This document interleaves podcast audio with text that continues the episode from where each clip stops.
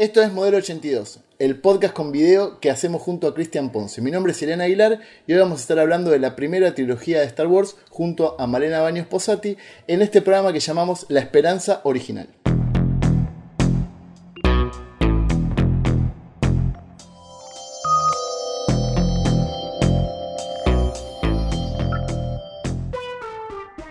Entonces, la, la idea es como hablar de la película más importante para mí de la cinematografía mundial para lo que es el entretenimiento. Es una película que fue disruptiva desde parámetros de producción por los efectos visuales, cambiaron el cine para siempre, es como Matrix para, para la nueva generación, a nivel de taquilla, porque empezaron a convertir a diciembre, un mes que estaba muerto, en un mes de grandes estrenos, y crearon el concepto del merchandising como, como, como forma de solventar un negocio.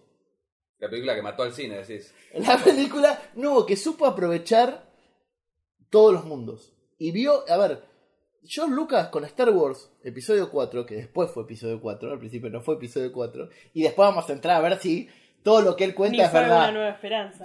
Hay que ver si todo lo que cuenta después fue verdad. Yo me imaginé esto, ahora lo vamos a charlar, pero digo, el tipo supo ver algo que nadie hasta ese momento había visto. Y que sucedan cosas como esas son permiten que sucedan cosas como tiburón. Ya sé, estoy siendo polémico, pero digo, eh, digo como que el, blockbuster del verano funciona porque existió Star Wars. Digo, para mí funciona. Igual el primer blockbuster fue Tiburón. Sí, pero funciona de vuelta. Funciona porque si vos tenés algo que está alejado, que pasó una vez, no se convierte en, en una regla. Star Wars Es la confirmación. se confirmó y aparte quedó en el- eh, O sea, la, estuvo en, en cines por meses. Y se volvió a estrenar después Muchas meses. veces. como episodio 4. Por eso, pues digo, entonces, para mí, Star Wars es. Digo, si vos- nosotros tenemos que tomar tres películas importantes en el cine. No sé si es una gran película. Después discutamos si es una muy buena película, una gran película, lo que sea. La importancia que tiene para el cine de entretenimiento, para mí no, no sé qué otra película. Digo, pi- pienso Jurassic Park. No revolucionó, digamos, capaz a nivel técnico sí, dio Sí, como un exactamente. aporte, pero no, pero Star Wars creo que modificó quizás todas las reglas del juego, de, de- de Totalmente. absolutamente todo, y del negocio también. De, de Hollywood como un negocio. Sí, a ver, eh, lamentablemente hoy siempre terminamos viéndolo como algo malo. Pero No, no, no, digo que es como que objetivamente eh, le, le mostró a Hollywood que podía sa- convertirse, digamos, en un, eh, en un gigante de los negocios que no solo apuntara a hacer películas, sino un montón de productos derivados y, y de una industria del entretenimiento más compleja, más allá de que había otros eh, ejemplos, digamos, bueno, Disney de por sí hizo Claro. parques, pero lo de Star Wars fue como... El tema del merchandising para mí fue fundamental, además porque fue algo bastante de casualidad, que como la mayoría de las cosas de Star Wars ocurrieron por casualidad. Pero yo ahí le creo a George Lucas cuando dice que él la vio, ¿eh? Yo le creo a él. Sí, está bien, pero Ahí fue sí. un golpe de suerte en algún punto. Sí, la película podría no haber funcionado, pero digo... Y aparte, el tipo fue inteligente. O Sí. sea, con los... re- la- la- para los fanáticos como nosotros que vimos, leímos después, vos, vos leíste mil cosas sobre la película, sabes más que yo, pero digo, el rodaje fue un parto, Sí. las situaciones por las que atravesaron, es un milagro que la película haya salido a la Sí. luz. Y es un milagro que haya salido tan bien. Los tipos inventaron efectos visuales que no existían para la época. Y lo hicieron en un tiempo acotado, con un presupuesto acotado y con un equipo técnico que estaba de, de culo. Sí, tal cual.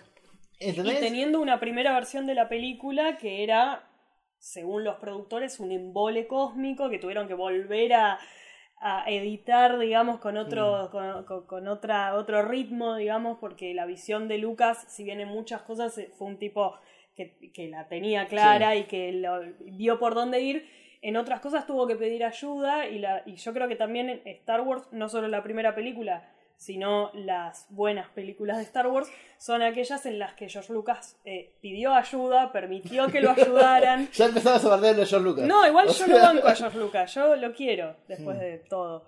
Pero me parece que es un tipo en el que justamente cuando jugó solo fue más discutible. Claro.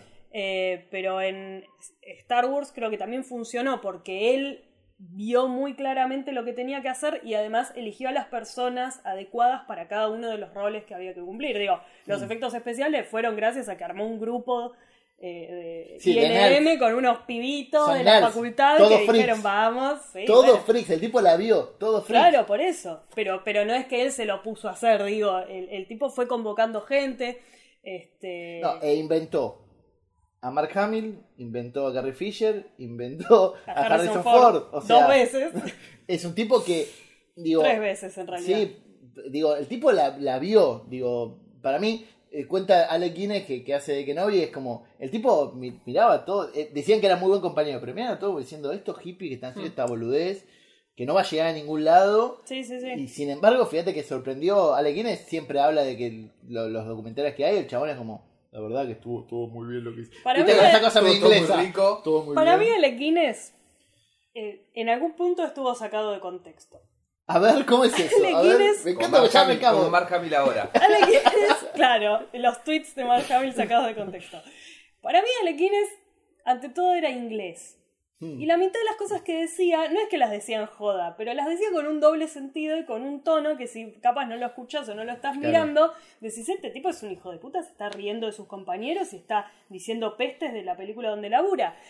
Pero vos lees las cosas que, las cartas que escribía Alec Guinness diciendo que esto es una porquería de, de cuento de hadas, qué sé yo.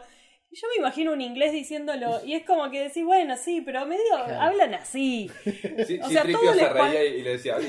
Claro. Era el único que Entre entendía el ellos entendían, decía todo lo demás, decían, qué mala onda este tipo, y Anthony Daniels decía, ya te estoy entendiendo. No, como que me parece que tienen otro registro, y los yankees en general tienden a considerar que todo es más literal.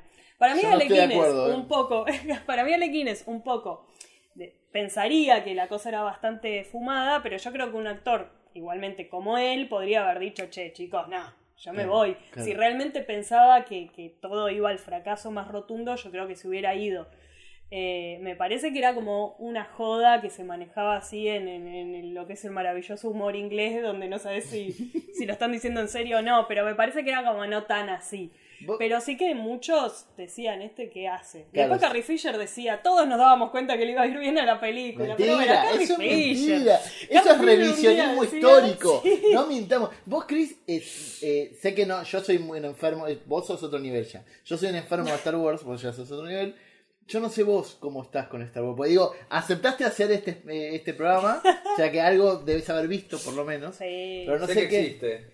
¿Qué, qué nivel, cómo conociste Star Wars, cómo, qué sabés de ello. Yo, cuando era chico, tenía un muñeco de Chewbacca. Pero De para Kenner. mí.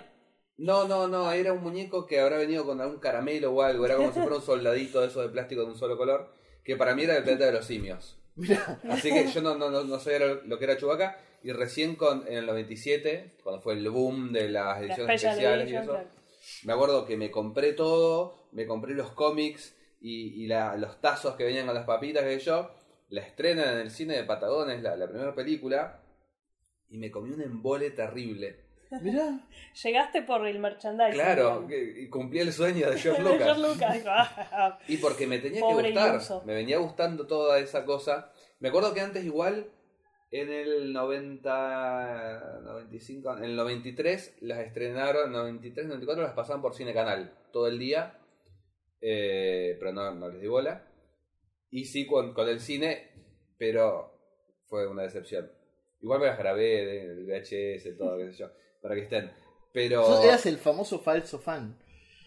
No, tenías no- todo, no- pero no no te gustaba la el película. era. No te gustaba la película. No tenía nadie con Único quien presumirlo. Porque no había internet y No tenía amigos. claro. Pero cuando volví a verlas, no sé, hará 10 años, eh, entendí el valor de Star Wars. Que aparte de, de- de- en realidad, la connotación negativa que decías hace un rato que tiene, eh, tiene que ver con que justo eh, el cine estaba, el cine yankee estaba en una crisis terrible y estaba saliendo con el New Hollywood y películas que estaban buenísimas y de pronto del, del germen del New Hollywood salió el traidor este George Lucas inventó el cine de entretenimiento y rompió todo.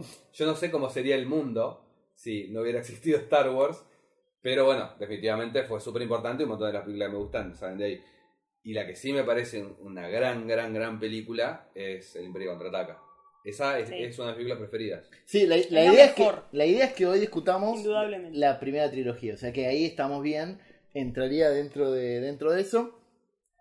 Para, para romper el hielo. Orden de las primeras, de la primera trilogía. Todos vamos a decir lo mismo, todos vamos a decir 5, 4, 6. Sí. Yo, no, yo voy a decir 2, 1, 3. No, no, No, no, no, no, no, eso no se hace porque la gente ¿qué- se El confunde. Imperio Contraataca, La Guerra de las Galaxias, una película muy Claro, linda. la guerra de las galaxias. ¿Qué contra que sos, boludo? Sos Y El un- Retorno del Jedi. Retorno. ¿Por qué en español?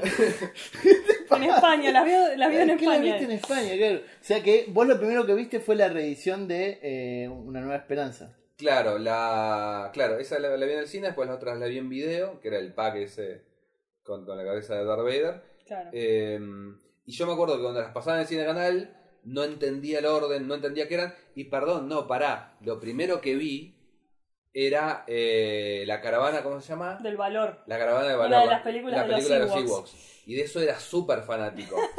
Pero Dios. jamás tenía idea de Eras que... el, eras el espécimen perfecto para George Lucas. Claro, Era como- claro, era- sí, era- sí. vos- Era de la criatura del laboratorio. Claro, ¿viste? el focus group dio perfecto en vos. Salió la cara de Christian cuando hicieron el focus group. Pasa que era chiquito y eran ositos. O sea, que era- Impresionable. Era, perfecto. Claro. Eh, la, la 1 y la 2 y Willow, que yo no Bueno, sé si Es una prima de Star Wars. es una cosa así. Pero bueno, Star Wars yo no tenía, sabía que era una película, pero no entendía qué era. Claro. Y a veces estaba Yoda y qué sé yo. Y las pasaban mezcladas, obviamente, en 100 canales, entonces no sabía cuál era la primera y la segunda. Claro. Recién en el 97 entendí, gracias en realidad también en la época de, de las SFX y eso, que me empecé a cultivar y entender a esto va antes que lo Bueno, otro. para eso están los números de los episodios. Para que se pase la orden. Claro, Ah, claro Ah, pues si no, si no, no va a 4, funcionar. 5, 6. ¿Y, y vos, Male, qué fue lo primero que viste que te acuerdes? Llegué tarde, obviamente.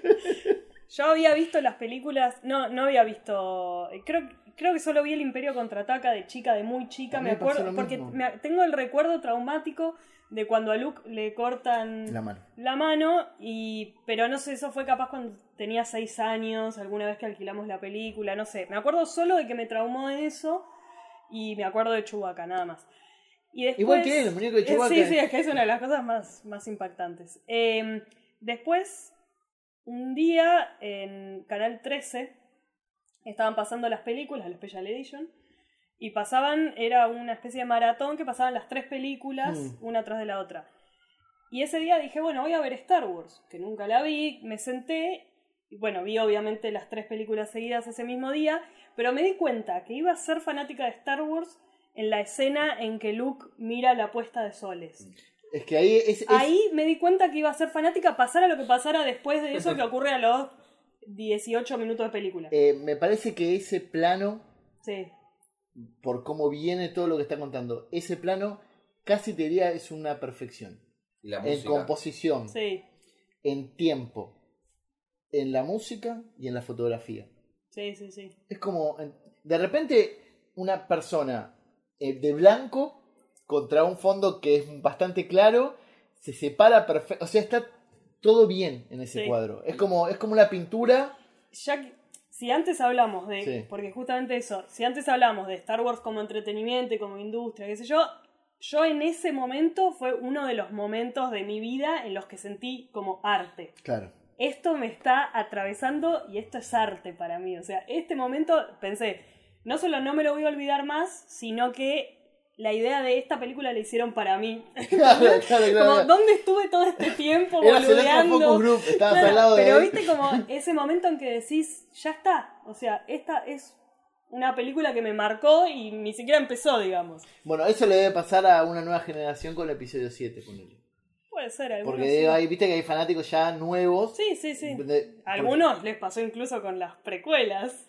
Sí, hay mucho, mucho Existe fan de la gente que- Bueno, en la última convención de Star Wars te aplaudían a Jar Jar Binks. Yo no puedo creer. Bueno, no, pero eso era porque aplaudían al actor porque había dicho que había. No sé si se había querido suicidar, pero que le habían hecho mucho bullying. Y hubo como como la una China. bajada. Como la hubo una China. bajada de línea en Celebration de que de apoyarlos a ellos más que a los demás para demostrar que los fans pueden ser buenos y no solo gente loquita de internet. Ay, por... a eso sí le hizo a- mal. a Anakin también, a, a- a- A Anakin chiquito. No, pero el chiquito. Ah, a Jake Lloyd. Ese le hicieron la vida Sí, imposible. ese también. Y creció mal para colmo, porque es de esos nenes chiquitos que los ponen para que sí, hagan sí. más chiquito y creció mal, así que debe haber tenido una Creció adolescencia mal. espantosa. Sí. Eh, yo recuerdo haber visto episodio 5 en un cine, pero es, es el Imperio contraataca, Cristian. Eh, Voy a hacer esto cada vez que pero no me dan los números, o sea, es como. Porque fue mucho antes de las ediciones especiales, o sea que yo era de ir a la Valle a mirar películas, o sea que yo supongo que en algún momento algún cine de la Valle decidió. Sí, puede ser que hayan Reestrenarla o- repuesto a las películas. sí. Vi episodio Pasa 5. que las, las películas no, no tenías. Eso viene más con el videoclub que te decían después. Son tres meses de, de película, a los seis meses sale en video, al año sale en la tele de cable, después sale abierto. Acá, si tenías la película, la pasabas. Claro. Y los cines de barrio, eh, está este, el, no me acuerdo el nombre, pero eh, el cine este que pasó Woodstock durante siete años. Claro, Entonces, claro, sí, era como- era medio- muy probable que pasaran. Que me acuerdo que tenía do- eh, la, la escena de, de la mano de Luke, Sí. que se me volvía loco, y algo que nunca voy a poder olvidar cuando lo congelan a Han Solo. sí. Es de terror. La foto, la luz y todo está hecho como una película de terror. Es para que te dé miedo. O sea, me acuerdo que flashé y recién después, en épocas donde no había internet obviamente, descubrí el resto de la saga. Pero ya el- los sables láser eran parte de mi vida, pues digo, ya ahí, eso no era episodio 4 donde se empezaba a descubrir. Claro, claro. Ya episodio 5 era la pelea de ellos dos y a la mierda todo. Y me acuerdo que para mí Star Wars eh, le tengo un amor gigantesco porque junta mis dos grandes amores, la fantasía y la ciencia ficción. Es como Alien desde el otro lado, pues la ciencia ficción con el terror. Entonces, mis tres géneros favoritos, eh, esta película atraviesa dos de manera perfecta. porque- A ver, básicamente Combina en realidad porque también te capa y espada. es de fantasía. tiene- Sí. Eh, sí, o sea, es fantasía después con los midiclorianos quisieron decir de ciencia Bueno, ficción y eso. Pero sí es fantasía. Más que nada las- Eh, Viste que es como una soap opera del espacio. Claro. Space opera. Para mí un elemento que tiene que a mí personalmente me encanta es el tema de la aventura. Claro. O sea, mí- yo siempre digo que a mí me gusta, me gusta la ciencia ficción, me gusta la fantasía, pero sobre todo me gusta la aventura. Me encantan las historias de aventura, de- o sea, la otra saga que me gusta mucho es Indiana Jones. O sea, la aventura, el, y me parece que Mm. Star Wars también lo que tiene es esa cosa que, en, no todas las películas obviamente, pero las mejores no paran nunca, Claro. siempre están pasando cosas y tienen que ir a buscar tal cosa y volver y esa cosa a mí me encanta. ¿Y, ¿Y por qué creen que episodio 5 es la película que más les gusta? Episodio 5 es el Imperio contra Ah, sí, sí, es la que más me la, gusta. la segunda para vos. Para el resto del mundo es la quinta. Para mí mejora todo. O sea, mejora la música porque incluyen la, la marcha imperial, Ujú. que es la, es la, la segunda, supongo, tercera canción más famosa de. Eh, mejora el personaje de Darth Vader. Y yo, eso me parece muy interesante como también es algo que pasó por afuera. Sí. Porque le dieron chapa a un personaje por fuera del cine, mediante muñequitos, mediante apariciones, Sí. mediante merchandising. Y el, el Darth Vader que aparece en el Imperio no es el que se fue de Star Wars. Es otra cosa, era un pichi y ahora es, Sí, sí. es el personaje. Eh, el arte a mí me, me encanta, todo el vestuario, cómo cambia. El Mm. chaleco espantoso ese que vuelve en el regreso del Jedi. Eh, acá está la campera súper canchera esa. Eh, la, la fotografía, todo. Es, es una película excelente. Eh, me gusta que no tiene final o que el final Sí. es, es mala onda. Eh, no sé, es, es perfecta. Para mí es, es tipo ET. Es de esas películas que es muy difícil encontrarle algo en contra. Claro. ¿Y Male vos? Sí, yo creo que yo creo que eh, el Imperio contraataca no tiene defectos. No se me ocurre qué defecto puede tener el Imperio contraataca. No, hay algo no. que, diga, bueno, está toda re bien, pero tal cosa. O sea, digo, sin ser eh, la- quizás no sea la mejor película de la historia y los críticos no coincidan con eso, pero es una película que te propone una cosa y la cumple de una forma tan perfecta que es imposible decir, bueno, acá medio que la frutearon. No, en todo está al nivel máximo y me parece que además es el pico creativo que, que tuvo Lucas para decirle a Irving Kirchner venía a dirigir. Él, o sea, Irving Kirchner, que era un tipo que no es que tenía una gran historia en el mundo Mm. del cine y no la tuvo tampoco después. Claro. Era Eh, profesor, fue- ¿no? De George Claro, Lucas, era ¿no? profesor de él y él lo admiraba mucho, entonces lo llamó y le dijo, che, ¿no tenés ganas de hacer la segunda parte? Porque no le termino de encontrar la vuelta. Bueno, dale, a ver. Qué bueno hacerse cargo que no le puede encontrar la Sí. vuelta, ¿no? Digo, ¿cómo Bueno, se nota? tenían, tenían la versión alternativa, ¿no? Que era medio como enemigo mío. Que si, si Sí, no hubo le iba varias bien, versiones, claro. tenían Bueno, una que iban a liberar unos esclavos, una así, ¿no? Una, vos decís la novela. No, no, yo lo que tenía entendido es que él tenía un plan, dos planes para segunda película. Si le iba bien, hacían el Imperio Contraataca. Si le iba mal, iban a hacer una de súper bajo presupuesto con Luke y No, Leia. claro, lo que, ellos, lo que hizo Lucas fue eh, contratar a Landon Foster, a un escritor, le dijo, vos escribí la novelización de Star Wars, pero no te voy a poner, voy a poner que es de George Lucas, pero bueno, fue como un ghostwriter, y eh, escribí una secuela pensando en que si nos va mal, va a ser el guion de la secuela bajo presupuesto. Y Hmm. así es que escribió El Ojo de la Mente, que es la primera novela del universo expandido de Star Wars, que salió en el 78. Es una novela que no tiene Ya había nada que universo ver expandido con... en ese año. Desde el 78, sí, desde esa novela es como, más allá de que después hay algunas eh, historietas, digamos, que empiezan a aparecer y unos cómics, bueno, pero digamos que la primera obra del Mm. universo expandido se considera que es... Que es, Pero ¿cuál era la eh, historia? Yo no se conocía esto. ¿Qué, qué, qué? Luke y Leia, Han no aparece, eh, se van a un planeta, tienen como una misión y tienen una relación bastante... No de hermanos. No eran hermanos, no, los hermanos no hacen esas cosas. Bueno, qué inteligente. Bueno, ahí yo no sé, porque en, el- en los documentales que yo vi no aparece, quién es el responsable de, de- de crear el concepto de Luke y Leia como hermanos. Porque para mí, para mí, no me mienta George Lucas de que en el episodio 4 él sabía que no eran No. hermanos. No, me Lucas- mientas. Cada cosa que dice es como que hay que tomarla como, bueno, hoy Lucas dice tal cosa. Sí. Porque vos vas agarrando todas las cosas que fue diciendo a lo largo de estos 40 años y fue variando. Claro, se contradijo. Se contradijo muchas veces en la cantidad de episodios. Primero dijo que eran nueve, después dijo que no, que eran seis. Y no, no, sí, siempre fueron nueve. Entonces ahora vendo a Disney. Digo, fue como todo bastante raro. Y con eso también, supuestamente, él lo tenía pensado desde antes, pero no. Iba tirando cosas medio raras. O sea, cuando Yoda dice hay otro. Es como que dicen como, ah, ven, ahí estaba diciendo Pero que había un hermano, otro. pero podía ser otro personaje. Otro o sea, Jedi, porque en ese momento no Podía ser cualquier más. cosa, era una frase ambigua, o sea, no, no. eh, Entonces hay como mil versiones de todo, de, de- de cómo fue el proceso creativo de Star Wars, y yo creo que no hay una historia oficial, o es muy difícil Claro. saber la verdad porque el propio Lucas se contradijo varias veces y fue cambiando la versión, entonces es medio difícil. Yo creo que muchas cosas se decidieron en el momento. Y bueno, las películas tienen una serie de inconsistencias basadas No, en pero eso también. para mí O de no hay... cosas raras. Sí, por eso no, es- no llega a convertirse en una inconsistencia. No. Me parece- la contradicción viene cuando tratan de explicarlo después. No, a ver, obviamente, si Lucas hubiese pensado desde un principio que Luke y Leia eran hermanos, no se hubieran besado dos veces en, la- en el Imperio no, Contraataca. para, no, pero vamos, pará. Ningún director de cine estadounidense hubiese hecho eso Me nunca. encanta la polémica. A ver, son dos situaciones muy particulares. Una es que se estaban pensando que iban a morir.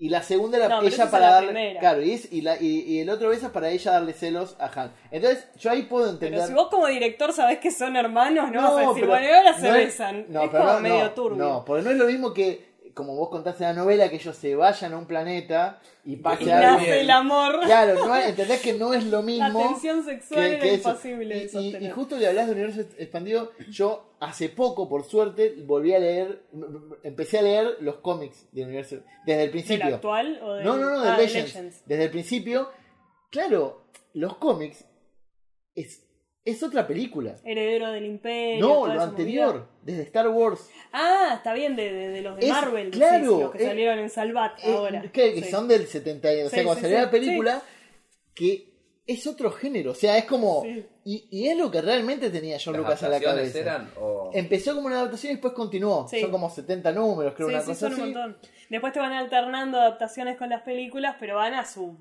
bola totalmente. Porque ahí tenés cosas como, por ejemplo... Son mucho más western, más pulp, más por es ese lado. tremendo. Más Flash Gordon. eh, Flash o sea, eran los seriales, era, onda, sí. era eso que vos sabías que John Lucas había, vamos a decir, tomado, Se había inspirado inspirado en los seriales. libremente. no los cereales que se consideran Claro. cereales. eh, Pero por ejemplo está que Java the Hutt es una persona, como en la película, Claro. y después le ponen el efecto barreta de, en las. Sube la, pisa la cola, eso es genial. Pero, pero me sorprendió que para mí sigo pensando que no sabían qué estaban haciendo. Yo creo que, Nah. que con episodio 5, como decís vos, es la confirmación de lo que va a ser de acá en adelante Star Wars. Es como, bueno, es esto. No sé. Entonces, el concepto de la fuerza, Sí. porque digo, Ale, ¿quién es? Lo contaba un poquito, poquito, sí. No, pero bueno, no dice, no, no, no explica el qué es la fuerza. Habla de los caballeros Jedi, de las guerras clon. O sea, cosas que Lucas como que medio La le batió. sonaban bien. Claro. Y dijo, yo lo pongo y después vemos. Pero es una película autoconclusiva, además, que Sí. podría haber sido eso y nada más. Y cerraba en sí misma. Mm. Pero bueno, después siguió. Sí, a, a mí lo que me pasa es que episodio 5 encontró para mí el punto justo Sí. entre la, la- la aventura, la, la- la fantasía y la ciencia ficción. Para mí es ciencia ficción, ¿eh? No estoy de acuerdo que vos dijiste que era más fantasía. Para mí, digo, tres naves que viajan en el hiperespacio. Sí, pa- pa- para mí es, es fantasía con elementos de ciencia ficción. sí, sí. es sí. como es como Alien, que es una película de terror con elementos de ciencia Sí, ficción. Pero el género para mí es fantasía.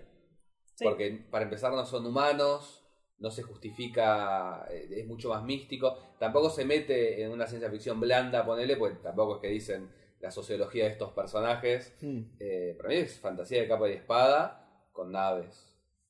No, y tiene. Está todo bien igual. No, no, sí, sí. Sí, No, y- sí. Y, tiene una cosa medio New Age ya en episodio 5. Porque los- el concepto de la fuerza son dos fumados. un es poco cosa- sí, Pero como- era mucho mejor eso.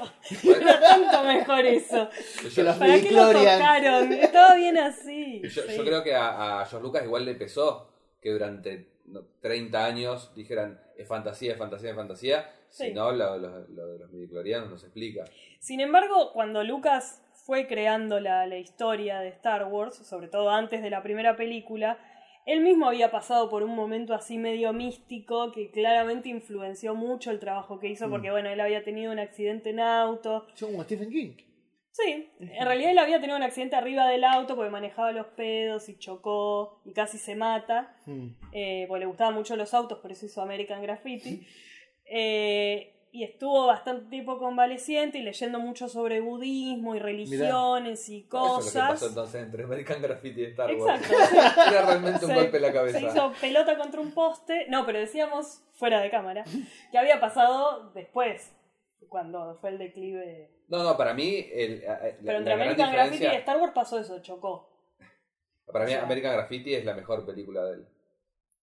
Y es una Eh, película mucho más compleja eso. No, ya no me acuerdo Sí. si lo hablamos afuera o. No, no, sí, sé si. pero es otra película. es muy difícil compararla con Star Wars Sí, también. es imposible, eh, lo hablamos fuera, pero el, el, el, el nivel de estrés que vos tenés que tener por la situación de grabar una película en las condiciones en que grabaron Star Wars Episodio 4, o tenés que ser un genio, o te- tenés que tener la cara de piedra, o tenés que ser muy dúctil.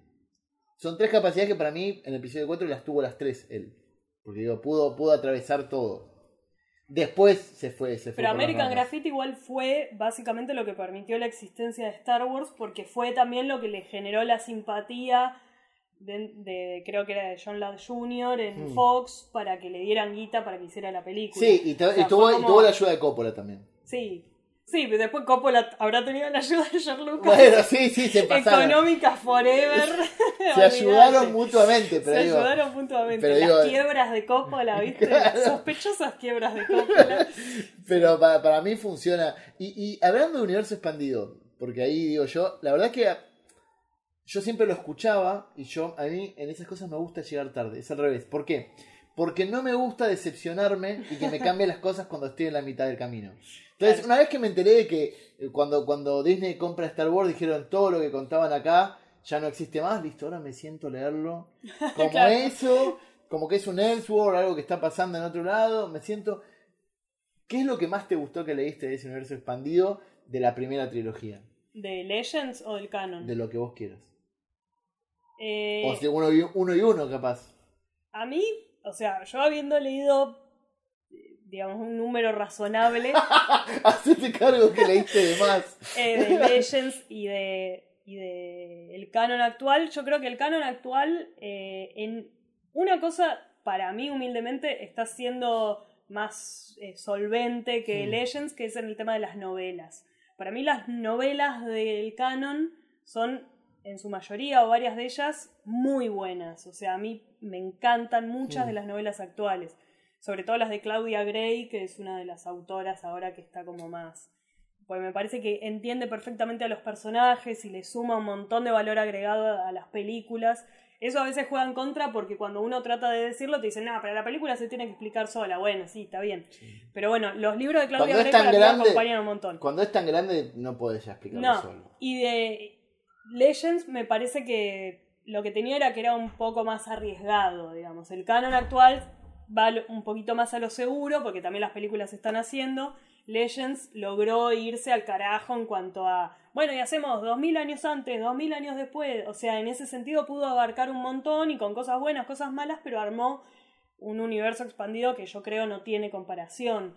O sea, un, un universo creado por cientos de autores y relativamente coherente, bastante coherente. O sea, creo que es todo lo coherente que se podía pedir a esas, a- al modo de laburo que se tenía en, en el universo expandido. El canon ahora es como que juega con otros, eh, con otras reglas, digamos. Pero de los cómics, por ejemplo, de, del, de Legends, eh, siempre como que se pone como la obra cumbre de Legends. Eh, ¿qué? Yo quiero polémica, decirlo. No, no, no tanto los cómics, pero también las novelas de Timothy Zahn, que es la trilogía de Heredero del Imperio, Bueno. ta, ta, ta, ta, ta, ta. Yo creo que la trilogía esta de la oscuridad, por así decirlo, La trilogía de Traum. claro, es, es la razón por la que hoy no puede avanzar Star Wars. Bueno, Es- es, el debate que se da. Es porque, claro, es como decir vos, agarra un montón de cosas eh, de, de, no sé, eh, como conceptos, los Sí, clones. sí. Pero también es, agarra esta cosa de Luke Skywalker como un dios de la fuerza. Es un tipo que no terminó nunca, no tuvo entrenamiento. No terminó secundario. Claro, no tuvo ni profesores de varias materias, tuvo uno solo que era un viejito decrépito que decía cosas sin sentido y que aparte fracasó. Es un fra- Yoda es un fracasado. Que nos ha- hagamos cargo que es un fracasado que incluso. Para mí Obi-Wan es más, fra- más fracasado todavía. Uh, tiraste una bomba ahí, pero bueno, sí, puede Bueno, ser. Lo quiero, pero es Sí. un fracasado. Y, y el tipo es como un capo, entonces es Luke Skywalker haciendo cualquier cosa con la fuerza. Hace cualquier Sí. cosa con la fuerza. Sí, sí. Entonces, Igual a mí me gusta ese look, pero también me gusta el look del canon actual. A mí me gustan todas las versiones. no, para- Pero es una versión, para mí es eso, es una versión alternativa. Ahora hay que entender Legends como una especie de, de línea paralela bien, pero lo- donde las cosas sucedieron distintas y Pero- eran los 90. Sí, pero, lo- pero los fanáticos esperan eso. Bueno, ¿entendés? sí, hay mucha gente que incluso no habiendo leído esas novelas y, y no habiendo leído el universo expandido de Legends, o sea, hay gente que era fanática de Legends y odia lo actual porque, bueno, lo que quería ver era lo otro Mm. y está en su derecho de, de odiarlo. Y hay mucha gente que odia lo actual pero tampoco leyó lo anterior. Y decís... Y también te puede gustar Legends y el canon. Claro. O sea, también te pueden gustar las dos cosas como dos historias eh, paralelas de cómo pudo seguir Star Wars o cómo pudo ser antes, digamos. Claro. ¿Vos, vos, Chris, leíste algo de esto? ¿Cómo? La noveliza. Yo ¿De qué estamos hablando? Los cómics X-Files. Eh, no, no. Bueno, y- No, leí, en algún momento leí los cómics estos de Dark Horse que creí. Recién por un momento pensé que estaban hablando de eso, pero después me di cuenta de que no. De la, eh, algo del Imperio Oscuro puede ser. ¿sí? Sí, Algo Dark de eso Empire. leí, Sí. pero no lo recuerdo, entonces es medio como que no. Porque me parece que el pro- para mí, Dark Empire tenía clones más polémicos todavía, que eran los del emperador. claro, que para mí para ese lado van a ir avanzando para, para Puede episodio ser. 9, pero bueno, es otra, esa es otra conversación. Que a mí lo que me pasa es que episodio 6, episodio 6, Chris, es la tercera para vos, El regreso al Jedi. el retorno de Jedi. El retorno del Jedi. que es el... Ya habían establecido muy bien el final de una era. Y las nuevas generaciones con el episodio 7 tienen que volver a revivir algo que ya estaba finalizado. que era algo, ¿sabes qué? Sí, es esto, acá esto es la fuerza, esto es lo que pasó. La- los dos maestros que quedan se unieron con la fuerza, podrían aparecer o no, como aparece en el episodio 8. Pero el personaje de Luke, él cuando entra en episodio 6 a rescatar a Han Solo, ya es un maestro Jedi. Sí, sí. Y ya es como no necesitas mucho más. ¿Para qué vas a seguir convirtiendo? Entonces, para mí, el gran error de Star Wars es seguir contando la historia. Para mí no eran nueve capítulos de los de la vida de- Skywalker. Según George Lucas, eran nueve, siempre fueron nueve en su mente. Porque digo, eh, en Pero- la- no Pasa que, tenía- bueno, el, el arco del personaje está. Y ahora el arco es el de Rey. Y, y, y Luke aparece como un personaje secundario. Luke sería el Yoda de Rey. Claro, eso me parece Sí. súper válido. Y de hecho, en, en todos sentidos, el Yoda de Rey, porque también es un maestro fallido. Eh, Luke también fracasa, pero creo que se redime más que Yoda. Yoda medio como que se lava las manos, le dice, bueno, y se transforma en una frazadita. y Luke hace toda esta movida. Yo soy, yo creo que después de, si bien no nos vamos a meter en las nuevas, después del Imperio Contraataca, el regreso, no, los últimos Jedi, Hmm. creo que es la segunda mejor película de toda la saga. De las Polémica. 19 Tiró polema, tiró polema, tiró polema. ¿Hablamos de las nuevas? ¿Hablamos de las nuevas? No, a mí me, me gusta mucho. Me A mí gusta. episodio Tiene- tiene 8 me muchos gusta. puntos en, Mucho. muchos puntos en común tiene con el Imperio. Sí, porque es disruptiva, como Sí. que abre un camino nuevo diferente al eh, establecido. Porque digo, hasta episodio 4 era una película de fantasía pura que podía seguir estando por ese lado. Episodio 8 hace un montón de cosas que nadie realmente esperaba o que no eran las que Hmm. se iban a hacer si lo que se quería era que todo el mundo estuviera feliz y contento. Y que van a deshacer ahora. y que probablemente deshaga J.J. Abrams. Pero, digo, es también lo que le molestó a mucha gente, que no fuera lo que esperaba, not my look y todo eso. Es básicamente eso. Pero eso también depende de cómo uno se para como espectador ante las películas. A mí me gusta que las películas me sorprendan, incluso Claro. si es un episodio 8 de algo, que ya se supone que hay pocas cosas que te pueden sorprender. A mí me gusta la, la sensación de qué carajo está pasando acá, qué, cómo. Y, y yo lo viví así en el cine, pero después, bueno, la vi unas veces más y entendí que, que me gustaba eso, esa Sí, sensación de como que te quedás, pará, pará, pará, Sí, necesito está, está buenísima, esto". está buenísima, pero tiene un montón de cosas fallidas de narración. Sí, puede ser. Pero bueno, no vamos a hablar de eso. Vamos a algo que sí está fallido, que es episodio 6, para mí. Episodio 6. Para episodio 6... eh, El retorno. El retorno. El retorno. El, reto- el retoño. A que mí- es- a mí- una una cosa, a mí me da la sensación, lo que decías vos, que como que el, el- el auto quedó andando en, en- Como encontraron la forma con el Imperio Contraataca, Hmm. pero a mí a su vez me parece que el retorno del Jedi es... El regreso del Jedi es súper distinta a las anteriores, es tan distinta a las anteriores como lo fue el Imperio a, a Guerra de las Galaxias. Para mí las tres originales, yo creo que recién en las precuelas, que, que sí me parecen que son muy parecidas entre sí y después todo lo que viene, pero las tres películas originales me parece que son re distintas en tono, eh, borra Alicia, obviamente ni hablar porque es un telefilm, el regreso del Jedi, eh, pero me parecen súper distintas y por ahí en esa variedad es que ahora también eh, hay, hay fans que, que reaccionan mejor o peor a, a las diferencias. Porque por ahí algunos agarran más el estilo de del Jedi o lo que sea. Eh, Ahí, ahí es importante porque el cuando estaba, cuando hablamos para, para juntarnos a hacer este programa, me di cuenta de algo. Episodio 4, 5, 6 funciona muy bien porque además de estar contando la historia de Luke Skywalker y de, y de Leia Organa, cuenta la historia de una, de, de- de una alianza rebelde.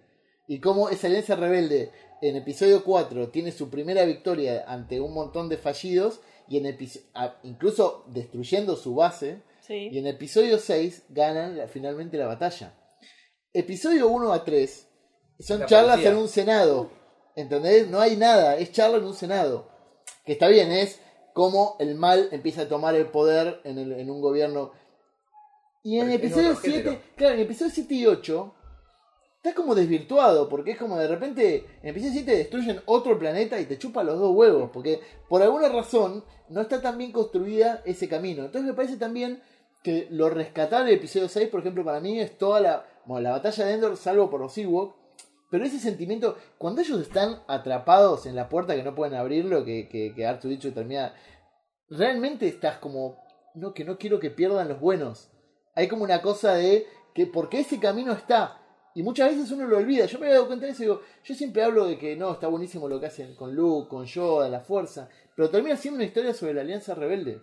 Es que para mí también lo que pasa con las El últimas... personaje de Welch, por, pobre, pobre Antilles, es uno que está en toda la trilogía, ¿entendés? Y todos lo olvidan. Pobre tipo. Bueno, es el- tiene muchos cómics y novelas. Sí, pero es el muñeco que nadie quiere, ¿entendés? Pobre No, Antilles. no, pero él tiene toda una historia con los fans bastante interesante. El problema es que el actor que hacía de Welch, Sí. Dennis Lawson, supuestamente, que es además el tío de Iwan McGregor, no, no quiso volver. Ahora, supuestamente para las nuevas películas le propusieron volver a hacer el personaje y dijo que no tenía ganas. Y era como, pero carajo, este personaje está destinado a tener pocas apariciones. Y es fundamental en los acontecimientos. Claro. Ibas a decir algo, Sí. Chris.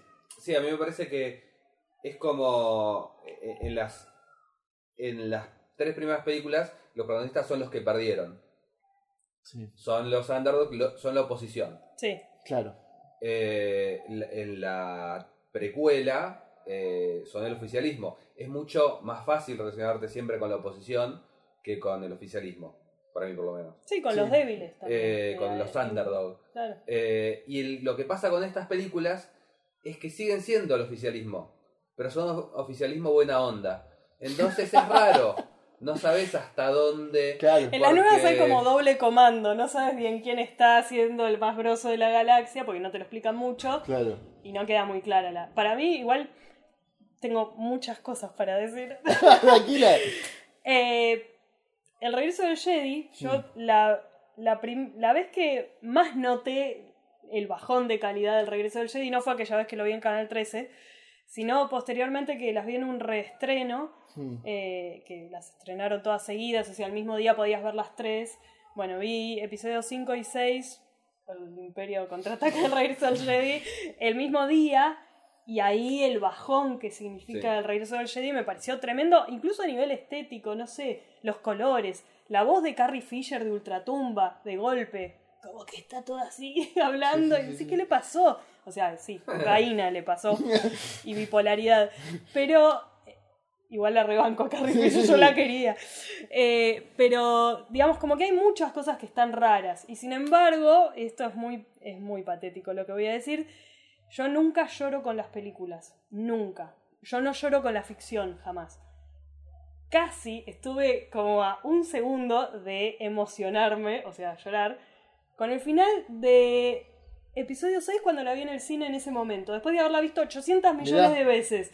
Y fue como, pero ¿cómo puede ser? O sea, son los Ewoks bailando y me siento como... Pero qué Con el versión. final nuevo, para colmo. Con el final nuevo, el la música esa, los- el carnavalito y, planos bailando así, horrible, todo El horrible. Sí. Ahora, ¿qué es lo que yo sentí en ese momento? Que después hablándolo con un amigo, también muy fan, llegamos a la conclusión que es la sensación que te da, que es bastante boluda si uno quiere también, es después de todo lo que sufrieron los personajes, Claro. por fin triunfan. O sea, es súper infantil. Star Wars es infantil en el mejor sentido de- de la- del concepto del infantil, que es la mejor etapa de la vida.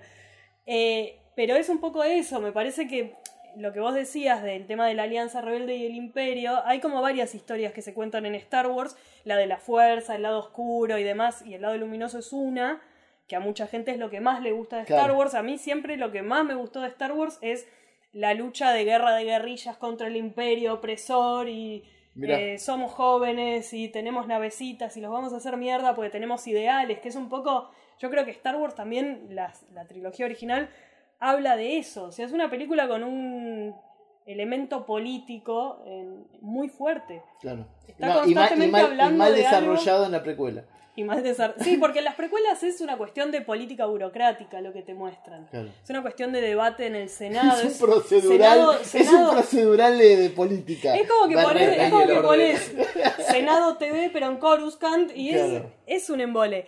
Pero lo otro, que es el tema de la lucha, de, de ir a la clandestinidad, digamos, y Sí, todo sí, eso, la, la lucha en Hot es como... tiene un elemento de, de épica que es muy interesante. Y, y en ese contexto, encima, leída así, eh, la trilogía original, es muy loco que el primer episodio, episodio 4, Una Nueva Esperanza, se haya estrenado en plena dictadura militar acá, por ejemplo. Claro. Cuando estaba hablando de una historia que con navecitas extraterrestres y todo eso, un poco hablaba de eso, de, de una Bueno. fuerza opresiva militar. Era, era la imposibilidad ante la metáfora que tenía. Bueno, claro, sí, sí, sí. Siempre a, Pero bueno, el género siempre te ayuda cuesta- a eso. La ciencia ficción históricamente ha servido para meter de, de cabotaje. Bueno, pero no solo, ojo, está bueno el análisis que haces, por eso no solo pasaba acá. En No. toda Latinoamérica estaba sucediendo Sí, el famoso sí, plan Cóndor claro. y todo eso. Entonces podía ser que había algo inconsciente. Yo no sé si, eh, digamos, la visión política de George Lucas, supongo que es demócrata, pero no sé, no, no,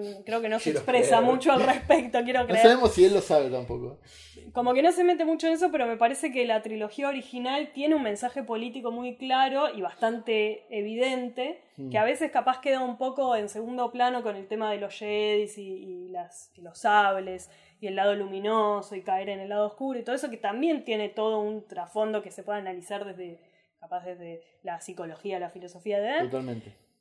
Pero el punto de vista político de las películas originales me parece que es algo que nunca se pudo volver a, a recuperar, digamos, con esa frescura que, que tuvieron las películas originales y que incluso tiene el regreso del Jedi, más allá de ser fallida en un montón de aspectos, pero que siguió manteniendo esa, esa cosa de, bueno, loco, estamos contando la historia de unos pibitos guerrilleros que, Totalmente. que están poniendo bombas en una super mega estación que- espacial. Que, es choto cómo trabajan los Ewoks peleando contra el Imperio. Sí. Pero esas partes donde usan, ¿entendés? Eh, sogas para po- Era poner... Sí, sí. Es eso, es la claro. guerra de guerrillas. Sí, sí. Entonces, O sea, el mensaje en sí de los Ewoks está bueno. claro. Es como que no importa tu poderío militar cuando no tenés un ideal que unifique al pueblo. ¿Entendés? Claro. Es eso lo que plantean los Ewoks. Son horribles y eran niños de 8 años adentro de trajes de ositos. ¿Qué- qué- No, no, eran niños. Era- Warwick era Davis tenía 12 años cuando hizo esa Era un nene nada. Era un Y nene. aparte que no cerraban las pestañas hasta la edición de Blu-ray que le pusieron pestañas. que era Sí, o más sea, creepy. Era Sí, sí, es peor todavía, pero digo, es eh, los mensajes que tiene es algo que me parece que también fue una serie de cosas que se fueron dando para que Mm. se pudiera dar ese mensaje y después ya un poco se pierde esa, Sí, hay uno de los agregados esa en- magia. en la, la edición especial de que justo habl- hablamos del carnavalito de los Ewoks, Sí. que es uno de esos planos en los que eh, ve gente tirando una estatua de- del emperador, tipo como cuando cayó el muro de Berlín, Sí, sí. y eso, eso me parece que es el único agregado de la edición especial que, que está buenísimo. Bueno, ¿y cuál sería para ustedes la importancia? ¿Qué significa Star Wars? Porque para vos ya es una religión casi. Vamos pero a no la religión Jedi. Claro, es como una religión, pero sobre todo me, me interesa a vos, Chris, que, que, que sé que no, no entiendo muy bien. Si, El si- retorno. Sí, sí, sí, El tenés amor, si tenés odio, pues, si simplemente querés ser contra, si todavía no lo entendí. Mira, yo, salvo la Guerra de las Galaxias, que me aburrió, Episodio 4. y salvo solo, Que no la Sí. pudiste haber puesto muy oscura. que me pareció espantosa. Todas las, pe- todas las películas de Star Wars las vi al menos una vez y todas me gustaron. Mirá. La primera vez que las vi. Eh, las precuelas me gustaron todas. No las volví a ver jamás. No lo hagas. No lo hagas. It's está a bien trap. así. Pero, pero Déjalo me gustaron. Y me parece de- de- del revival, eh, me gusta mucho Rogue One.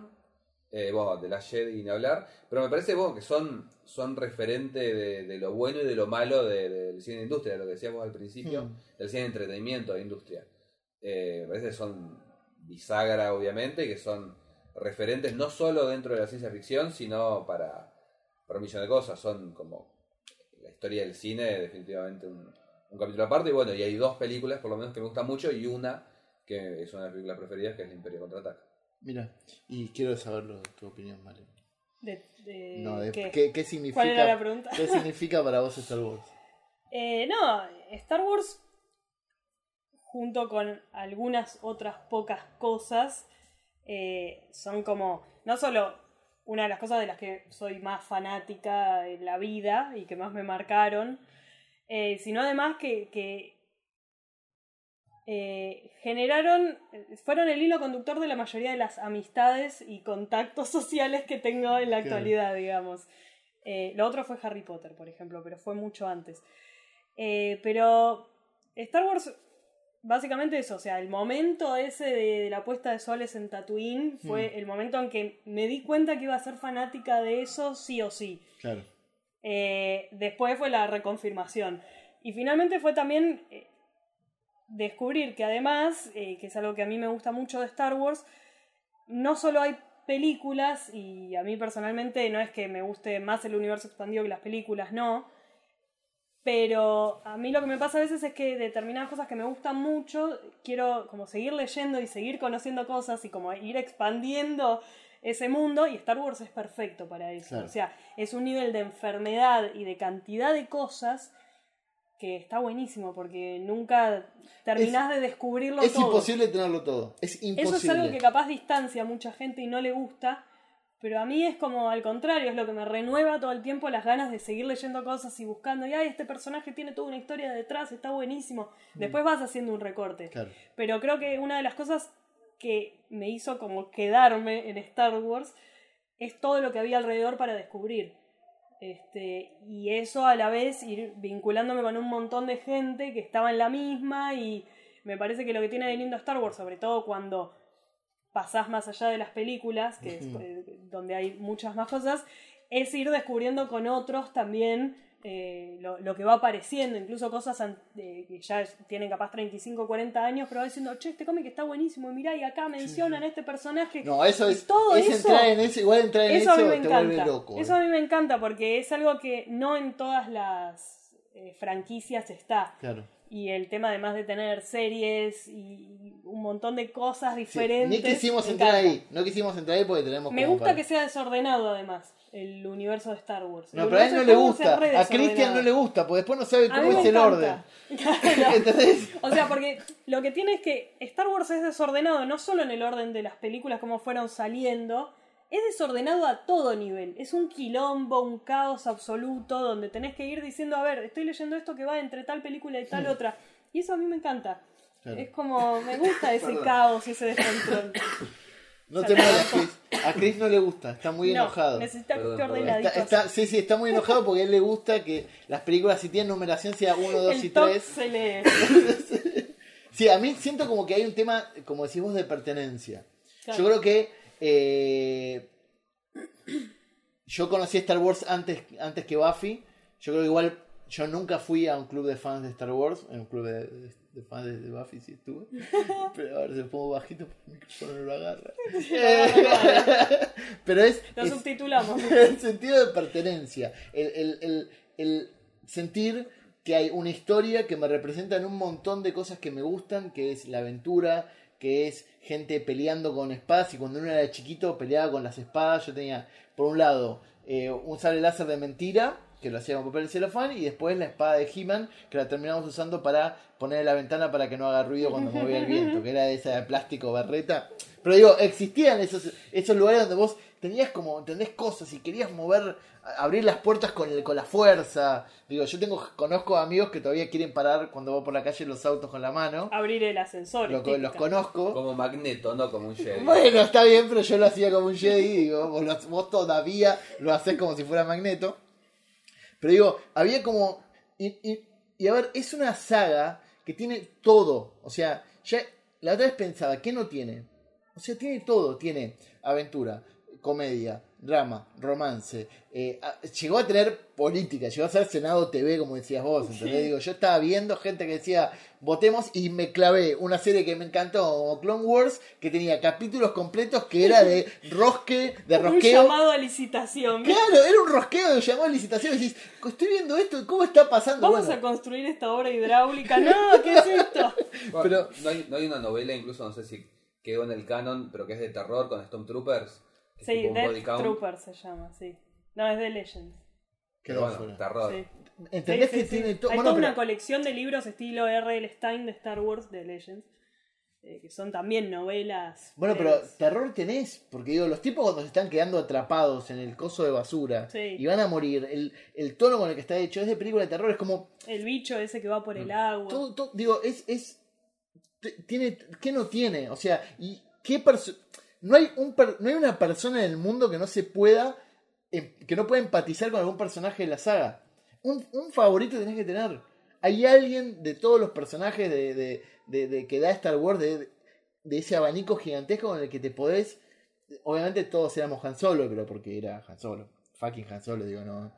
O sea, vos, si, si vos también querías ser Han Solo. Siendo Obvio, es, es mi personaje favorito. Es Han como- Solo. es como todo, Si bien ¿no? defiendo más política e ideológicamente a Leia, eh, Pues Han Solo es mi favorito. Han Solo es, es un bruto hermoso. Pero te, eh, digo, había gente, a mí, eh, Luke Skywalker no me gusta como personaje por esto mismo que para mí eh, termina cagando un poco al mismo... el- e- es más, la leyenda que se hizo atra- a- a- a- del personaje de Luke de lo que realmente es Luke. Eh, Entonces, una película como episodio 8 retoma eso diciendo, es un pibe, es un pibe que nunca terminó los estudios y le dieron la responsabilidad de revivir una, una, una religión que ya estaba extinta y el chabón no pudo. ¿Por qué? Porque no tenía las herramientas. En cambio, en el Imperio Oscuro el chabón tiraba magia, eh, se teletransportaba, hacía cosas que decís, no, no puede, sentía todo, era como, iba a entrar a un lugar y sí, sentía tenía más. era Sí. no tenía mucho sentido, digo, no. Entonces, pero todos los personajes tienen algo que te, que te llama la atención y después tiene secuencias, digo. El, el, el- todos, casi siempre quedamos en el episodio 5, pero digo, toda la batalla de Hot en, la Mm. nieve, yo estaba en el cine, o sea, cuando la vi esa vez en el cine dije, ah, la mierda.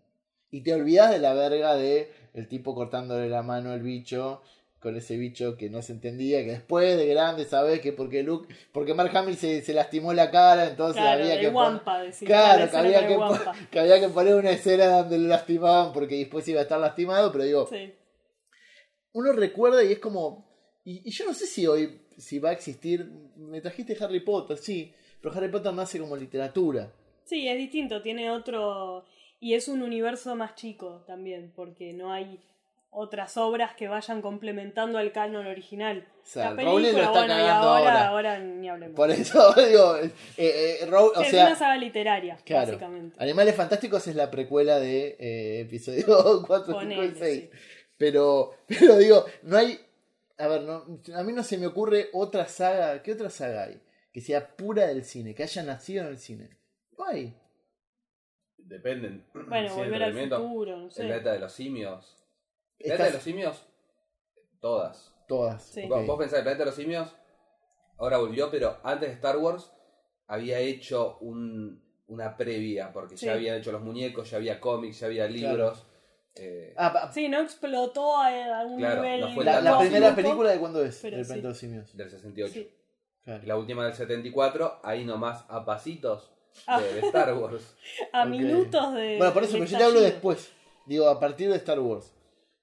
No, no se me ocurre. Bueno, yo creo que Jurassic el Park. MCU ahora es como, quizás. Pero viene del Un cómic. fenómeno. Viene Claro, del bueno, cómic. tenés razón. Si no nació de. la- Terminator sería. Terminator Jurassic Park- sería. Terminator puede Terminator ser. se- Y Terminator tiene la misma lógica de Star Wars.